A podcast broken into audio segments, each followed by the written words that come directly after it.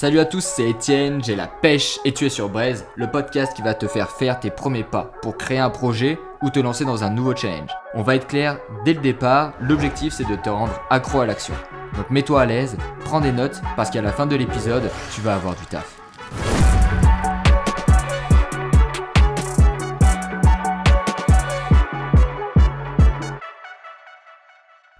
Et là, on s'attaque à un gros morceau. Benjamin, 19 ans, il a une entreprise à son compte et il a accompagné plus de 60 clients. Ce qui m'impressionne avec Benjamin, c'est son humilité. Les leçons tombent et sont implicites et tout le message de l'épisode se cache en une seule phrase. Valoriser sa capacité d'exécution plutôt que toute autre chose. Avant de vous laisser dans la cage au lion avec Benjamin, je voulais vous parler de Germinal, non pas parce que c'est des sponsors bientôt, qui sait, mais parce qu'on en parle dans l'épisode et pour ne perdre personne, c'est important. Germinal, qu'est-ce que c'est? C'est une sorte d'incubateur qui a été fondé par Grégoire Gambato, qui est l'un des influenceurs les plus importants en France sur LinkedIn. Vous allez comprendre pourquoi c'était important que je le mentionne directement dans l'introduction. Et dernière petite information, n'ayez pas peur de la qualité de mon micro durant l'épisode, c'est la dernière fois que j'enregistre avec mon ancien matos. Assez parlé, je vous laisse directement avec Benjamin première question que je te pose, euh, Benjamin, c'est aujourd'hui, ton activité, c'est quoi exactement? Moi, j'ai une agence web qui s'appelle Web Stratège. On, aide les entreprises à construire des stratégies web marketing pour qu'elles puissent obtenir plus de clients. Donc, c'est vraiment orienté euh, lead gen, génération de leads, génération de prospects en ligne. Euh, donc, c'est tout ce qui est création d'un tunnel de vente pour aider les gens à obtenir plus de visibilité, transformer cette visibilité en clients. Donc aujourd'hui, j'ai accompagné une soixantaine de boîtes, 40 en formation, 20 en service, et euh, ça fait deux ans du coup que ça existe maintenant. Juste, est-ce que tu peux nous dire euh, ton âge? J'ai 19 ans, mais euh, bientôt 20, attention. Hein. Donc du coup, ton euh, web stratège, tu l'as monté, t'avais à peu près euh, 17 ans. Quand je dis deux ans, bah en fait, si tu veux, j'ai commencé vers 15 ans le web marketing. Euh, donc j'ai commencé assez jeune à expérimenter, lancer plein de projets. Mais en fait, euh, très jeune, j'avais toujours voulu monter ma boîte, mais je pouvais pas parce que j'étais mineur. Donc des gens vont me dire oui, mais tu peux te faire émanciper Dans mon cas, non, parce que voilà, fallait que ma famille soit d'accord et ça entraîne quand même des conséquences sur le foyer fiscal, etc. Donc, pour le coup, euh, je pouvais pas le faire. Donc, non, je devais attendre mes 18 ans. Du coup, je l'ai ouvert en fait le jour, exactement le jour de mes 18 ans. Donc, je dis deux ans, c'est à peu près deux ans. En réalité, ça fait un an, euh, sept mois, enfin quelque chose par là, je sais pas exactement. Ouais, d'accord. Ça fait un moment que tu cogites dessus, en tout cas. Ah oui, non, mais euh, ça fait longtemps, longtemps que j'ai toujours voulu monter une boîte et pour l'anecdote, en fait, je l'ai monté euh, pile le jour de mes 18 ans, parce que en fait, je, voulais, je voulais pouvoir me dire en racontant l'histoire que je l'avais monté le jour de mes 18 ans. Enfin, c'était symbolique en fait pour moi.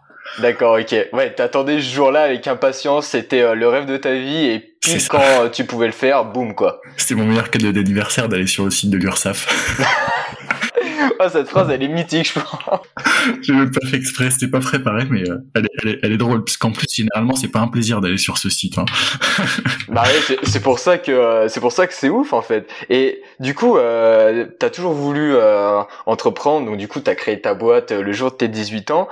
Certaines personnes cherchent l'idée à, ah, à créer, tu vois, ils cherchent à une idée de business pendant un sacré moment. Toi, t'arrives et euh, tu te dis, allez, c'est euh, c'est dans le c'est dans la vente en ligne. Je globalise ton activité, hein, mais c'est dans la vente en ligne que euh, je veux me lancer. Comment t'es tombé là-dedans en fait? C'est t'avais des sources d'inspiration. J'ai l'impression que ça vient pas de la famille, mais en fait, pour l'anecdote, moi aussi au début, je voulais trouver une idée révolutionnaire. Euh, et puis en fait, je me suis pris des claques et je me suis dit, au lieu de faire un truc révolutionnaire, essayons de faire un truc rentable qui aide les gens et arrêtons d'avoir de la prétention. Faire du service, c'est pas révolutionnaire, mais on sait que ça marche depuis la nuit des temps et, euh, et on aide vraiment les gens en le faisant. En fait, au début, WebStratège, c'était une agence de site web pour les influenceurs. Parce que moi, j'ai beaucoup travaillé sur Instagram. Je savais que les influenceurs avaient des grosses audiences, mais qu'ils n'arrivaient pas à les rentabiliser tout seuls. Et qu'en fait, ils étaient un peu prisonniers des marques pour gagner de l'argent. Et euh, pendant le Covid, j'ai été amené à rencontrer un influenceur euh, très connu sur Insta qui a à peu près un million d'abonnés, un peu moins, qui en fait n'avait plus de partenariat avec les marques et il s'est retrouvé embêté. Donc moi, je me suis dit, bah écoute, je vais te créer ton site internet et on, on va vendre ton propre produit en fait. En fait, moi, l'idée, c'était que je touche des commissions sur les sites internet des influenceurs en vendant leurs produits, en les aidant à vendre leurs produits. Comme ça, ils dépendraient plus des marques. Le problème, c'est qu'en fait, les influenceurs ont pas de budget, ils ont pas d'argent pour me payer, euh, ils sont exigeants, ils sont compliqués. Bref, plein plein de choses qui ont fait que finalement ça marchait pas et que moi, en fait, j'ai été payé 200 balles pour euh, faire un site web. J'ai travaillé dessus pendant deux mois. Donc pendant six mois, j'ai pas gagné d'argent. En fait, je gagnais rien. Et en fait, euh, mes amis dans le business m'ont dit Benjamin, t'as passé combien de temps sur ce projet? Je dis bah je sais pas, j'ai passé exactement peut-être huit jours, machin, tu vois. Et lui il me dit mais attends, euh, du coup, euh, si tu t'étais fait payer juste au TJM, euh, t'aurais payé, t'aurais gagné euh, 4000 euros, tu vois. Et en fait, il m'a dit Benjamin, en fait, arrête de te casser la tête à vouloir faire des systèmes compliqués. Tu vends un site, tu fais payer le site un certain prix et c'est tout. T'as de vouloir te faire rémunérer au résultat de je sais pas quoi, de X, de Y. Et du coup, euh, bah à un moment, je me suis dit stop, faut que j'arrête euh, mes bêtises je, je, travaille une journée, je me fais payer pour une journée. Point. Il y aura pas de système de je me fais payer en visibilité, de j'essaye de créer une start-up avec des commissions, je sais pas quoi. Parce que en plus de ça, là je suis en Irlande actuellement, du coup comme je te parle, on en a parlé en off. Mais euh, voilà, pour payer mon année en Irlande aussi, il fallait que je fasse rentrer de l'argent. Je pouvais pas vouloir attendre l'idée du siècle euh, qui me rendrait riche. Donc j'ai préféré du coup faire un business voilà qui, qui me rapporte, mais aussi qui aide mes clients parce que je peux pas me regarder dans le, dans le miroir, sinon si j'ai l'impression de vendre un truc qui sert à rien. Là, je switch un petit peu euh, en avant. Donc, tu travailles avec les euh, les influenceurs sur Instagram dans un premier temps. Tu as switché de client aussi, euh, forcément à ce moment-là aussi, quoi. oui, complètement. Bah, en fait, à ce moment-là, je me suis dit. Instagram, c'est bien pour faire des business où on vend à du particulier, mais pour du B2B, ça marche pas, quoi. Et je sais pas pourquoi pendant six mois j'ai essayé de faire du B2B sur Instagram, c'était un peu bizarre. Je sais pas parce qu'en fait j'ai fait, fait du, du, Instagram pendant trois ans donc pour moi la suite logique pour commencer ma carrière de freelance entre guillemets c'était de faire du, du Instagram mais non pas du tout. Du coup un ami m'a dit le même qui m'a dit euh, que je devais augmenter mon prix m'a dit Benjamin en fait si tu veux faire du B2B il faut que tu ailles sur LinkedIn et là je suis allé sur LinkedIn je l'ai écouté et là ça, ça a explosé en fait. Et c'est là que ça a commencé à marcher pour moi. Donc du coup, tu as pris LinkedIn en main et euh, ça a pris combien de temps du moment que tu es arrivé sur la plateforme au premier vrai client que tu as facturé? Je pense que c'est allé vite, moins de deux trois mois en fait. Euh, si tu veux en fait l'histoire c'est que au début je, postais deux trois trucs sur LinkedIn juste pour tester l'algo, voir comment ça marche, comment ça réagit. Et euh, un jour en fait je voulais euh, faire un stage sur Paris pour mon pour mes études. Et euh, tu connais Germinal? Ouais. Je sais pas si avais déjà tu m'avais euh, rencontré avec Germinal ou pas avec le buzz Germinal. Non. Ok, je vais t'expliquer l'histoire. Donc en gros, euh, moi j'ai postulé chez eux, j'ai fait une landing page pour postuler chez eux et je l'ai envoyé à, à, toute la boîte et à Grégoire Gambato. Et euh, en gros, Grégoire, il a reposté mon truc sur LinkedIn, ma page de vente, qui globalement me vendait moi, tu vois. C'est comme si je vendais un produit, sauf que le produit c'était moi. À l'époque, ça se faisait pas trop de faire des sites internet, CV, etc j'étais un peu euh, pas précurseur mais quand même un des premiers à faire ça. C'était un peu original. Du coup ça a fait un énorme buzz sur LinkedIn. Son post il a fait un million de vues. T'avais des, des centaines des centaines de personnes dans les commentaires qui disaient ouais ce jeune est génial et tout. Le plus incroyable c'est que t'as même Bruno Le Maire qui a commenté euh, je sais plus exactement ce qu'il a commenté mais quelque chose du style euh, il est créatif et plein de talent prenez-le en stage monsieur Gambato et tout Et le, plus fou, c'est qu'il y avait le lien de mon site dans le post, tu vois. Du coup, en une journée sur mon site, j'ai fait 100 000 visiteurs. il y a euh, des centaines euh, d'entreprises qui m'ont appelé pour me prendre en stage. Donc au début, en fait, littéralement, je galérais à trouver un stage. Et ensuite, euh, j'avais le choix. En fait, j'avais j'avais trop de propositions. Mon téléphone sonnait toutes les trois minutes. Ça n'arrêtait pas. J'avais l'impression d'être devenu Kim Kardashian pendant les d'une journée, tu vois.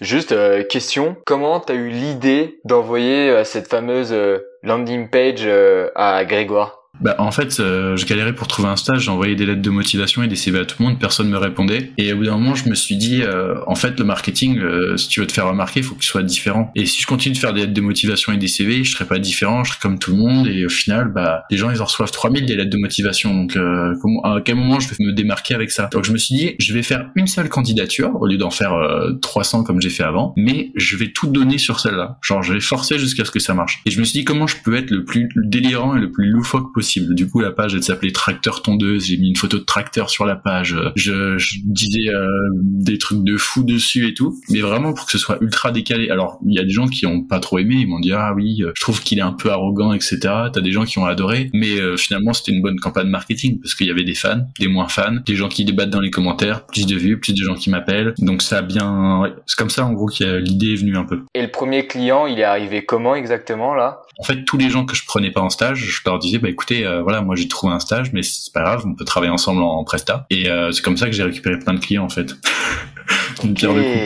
Mais, euh, mais souvent, obtenir des clients, ça marche bien quand on utilise des petits moyens détournés comme ça, plutôt que de vouloir démarcher brut de pomme, d'aller voir les gens et de leur proposer nos services. Hmm.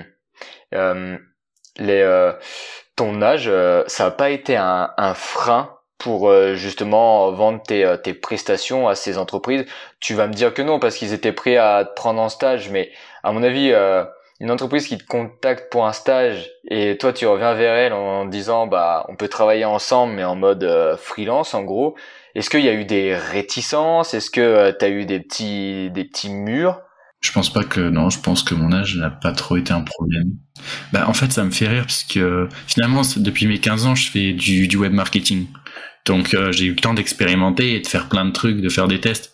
Même si je travaillais pas pour des grosses boîtes à l'époque, que c'était que dans mon coin, euh, que j'apprenais dans mon coin, j'ai quand même appris des choses. Et euh, des fois sur LinkedIn, enfin c'est non une fois, il y a une personne qui a mis un commentaire, je l'oublierai jamais. je vais marquer son prénom sur un mur et je vais la retrouver. Euh, Nos pires ennemis là.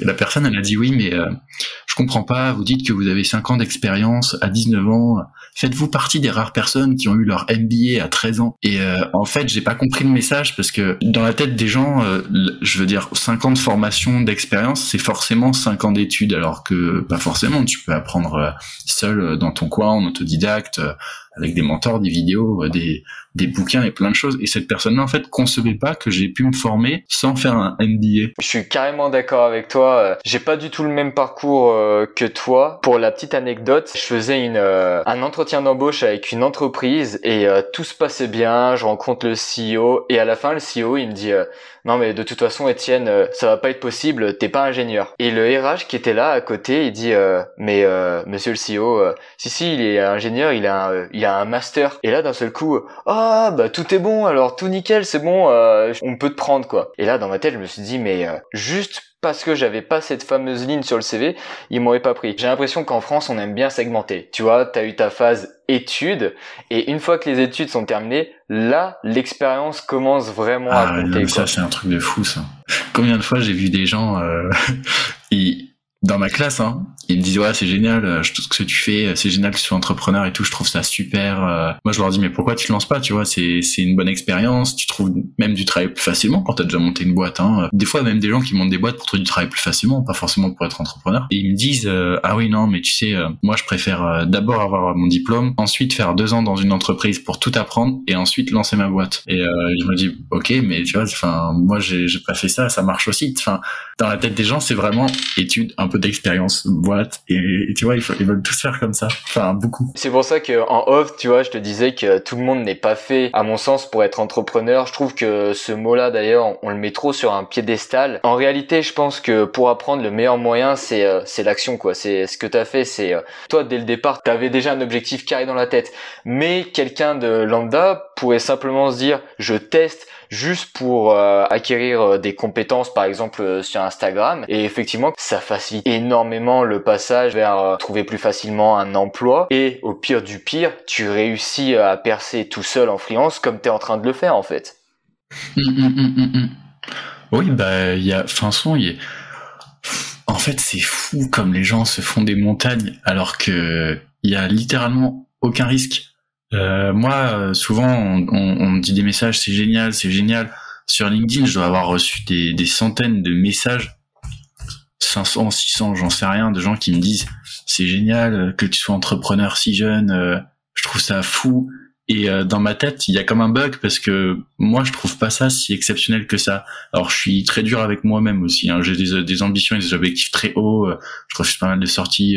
Même dans le sport, je suis dur avec moi parce que j'ai des objectifs de fou je suis très exigeant avec moi, mais pour autant, je comprends pas qu'on puisse à ce point euh, me trouver génial parce que finalement, monter une, même une micro-entreprise en France, il y a zéro risque. On ouvre sa micro, si on n'a pas de chiffre d'affaires, on déclare zéro, on n'a aucun frais, on paye rien. C'est soit on gagne, soit il se passe, soit on perd pas en fait. On peut même pas perdre d'argent en fait sauf si euh, sauf si on a investi euh, dans deux trois logiciels mais au pire on a perdu 500 euh, euros. Je veux dire le risque est super faible de faire du service ou du conseil en France. Comment comment t'en as pris connaissance de ça? Parce que je pense que c'est énormément de méconnaissance de la part des autres. Tu vois ils se font toute une montagne de entreprendre, c'est dur, il va y avoir beaucoup de choses méconnues. Toi, comment tu as eu cette euh, cette prise de recul en fait? Est-ce que depuis le début, tu nous parles de euh, de tes potes qui sont entrepreneurs eux aussi, euh, tes parents, est-ce qu'ils étaient là derrière toi à te dire euh, Benjamin, il y a des choses que tu peux faire, c'est facile, regarde. Est-ce que tu avais de l'entourage qui t'a aidé dans ce sens-là? Euh, là, là, récemment, je fais mon passage en société. Pour rebondir sur ce que tu dis, mais avec un exemple plus récent, plus frais dans ma tête.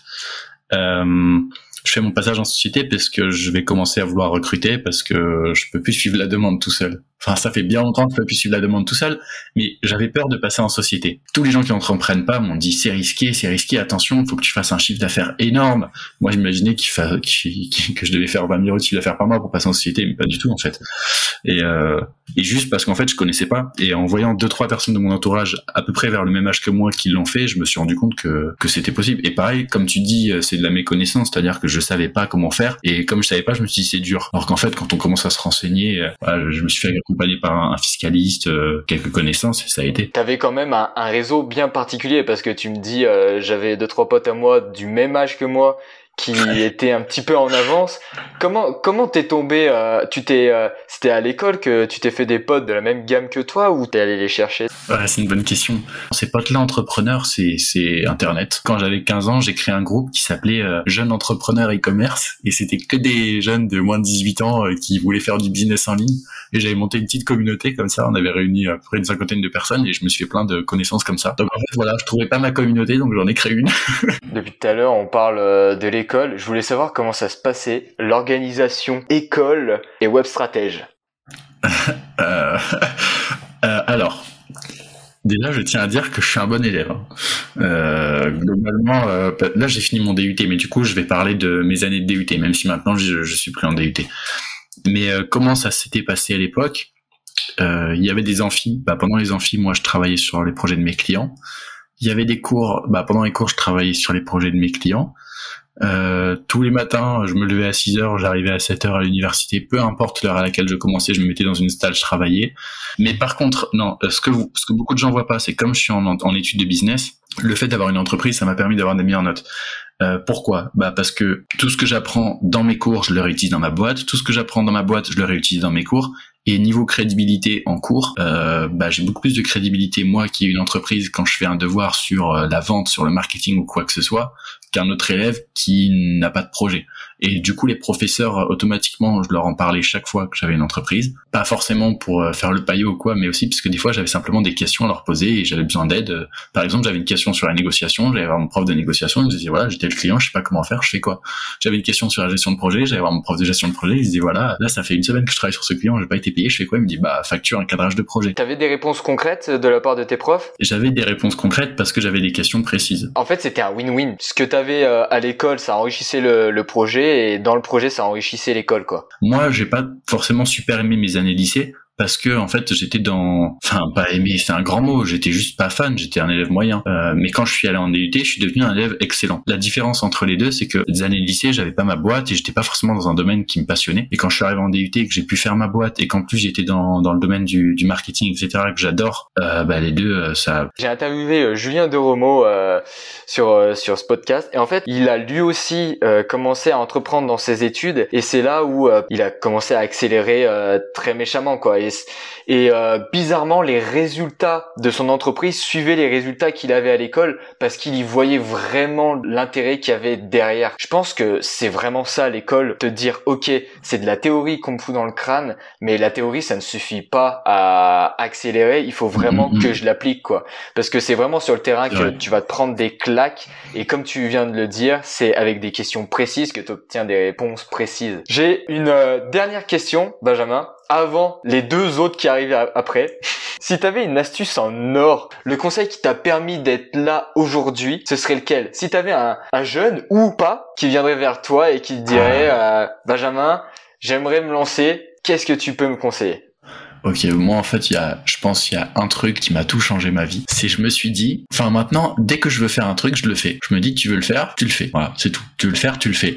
Pourquoi? Parce qu'en fait, si tu veux faire un truc et que tu réfléchis trop, tu vas commencer à t'imaginer des problèmes, euh, t'inventer des problèmes euh, tu vas avoir 100 problèmes dans ta tête et, euh, et ça se trouve en fait ces problèmes seraient jamais arrivés si tu t'étais juste lancé. Donc en fait je pense que le meilleur moyen d'avancer c'est juste tu veux faire un truc tu le fais et tu auras peut-être des problèmes et tu les résoudras au fur et à mesure tu vois mais J'ai un ami qui m'a dit euh, le cerveau trouve les solutions pendant l'action, pas avant. voilà ben en gros c'est exactement ce que je veux dire c'est exactement ça c'est-à-dire que quand tu es confronté au problème et une fois que tu es dans le problème euh, bah tu peux identifier le problème et le résoudre mais euh, si tu lances jamais le truc bah t'auras jamais de problème à résoudre donc t'avanceras pas Ouais, t'auras rien fait. Peut-être si t'as pas de problème, c'est que tu fais rien, quoi. Est-ce que t'as une citation te traîne dans la tête Je sais pas si... euh, J'en ai plein. Je les ai écrites sur mon téléphone. J'ai un petit euh, un petit onglet notes où je mets des trucs qui m'inspirent. Euh, déjà, j'ai un truc, c'est Rome ne s'est pas fait en un jour parce que euh, il y a vraiment des jours je deviens fou. Alors aujourd'hui, tu vois, j'étais en retard au podcast pour l'enregistrement alors que j'aime pas être en retard et je deviens fou aujourd'hui parce que voilà, je dois faire mon dépôt de capital, mais la banque est longue et il y a des clients qui veulent rentrer chez moi et je peux pas prendre 10 clients alors que je voudrais en prendre 10 mais non, je suis bloqué à 3 euh, et, et, et je voudrais euh, avoir euh, des locaux et je voudrais avoir un... et en fait je me dis euh, je voudrais faire tout ça je voudrais faire tout ça et je peux pas.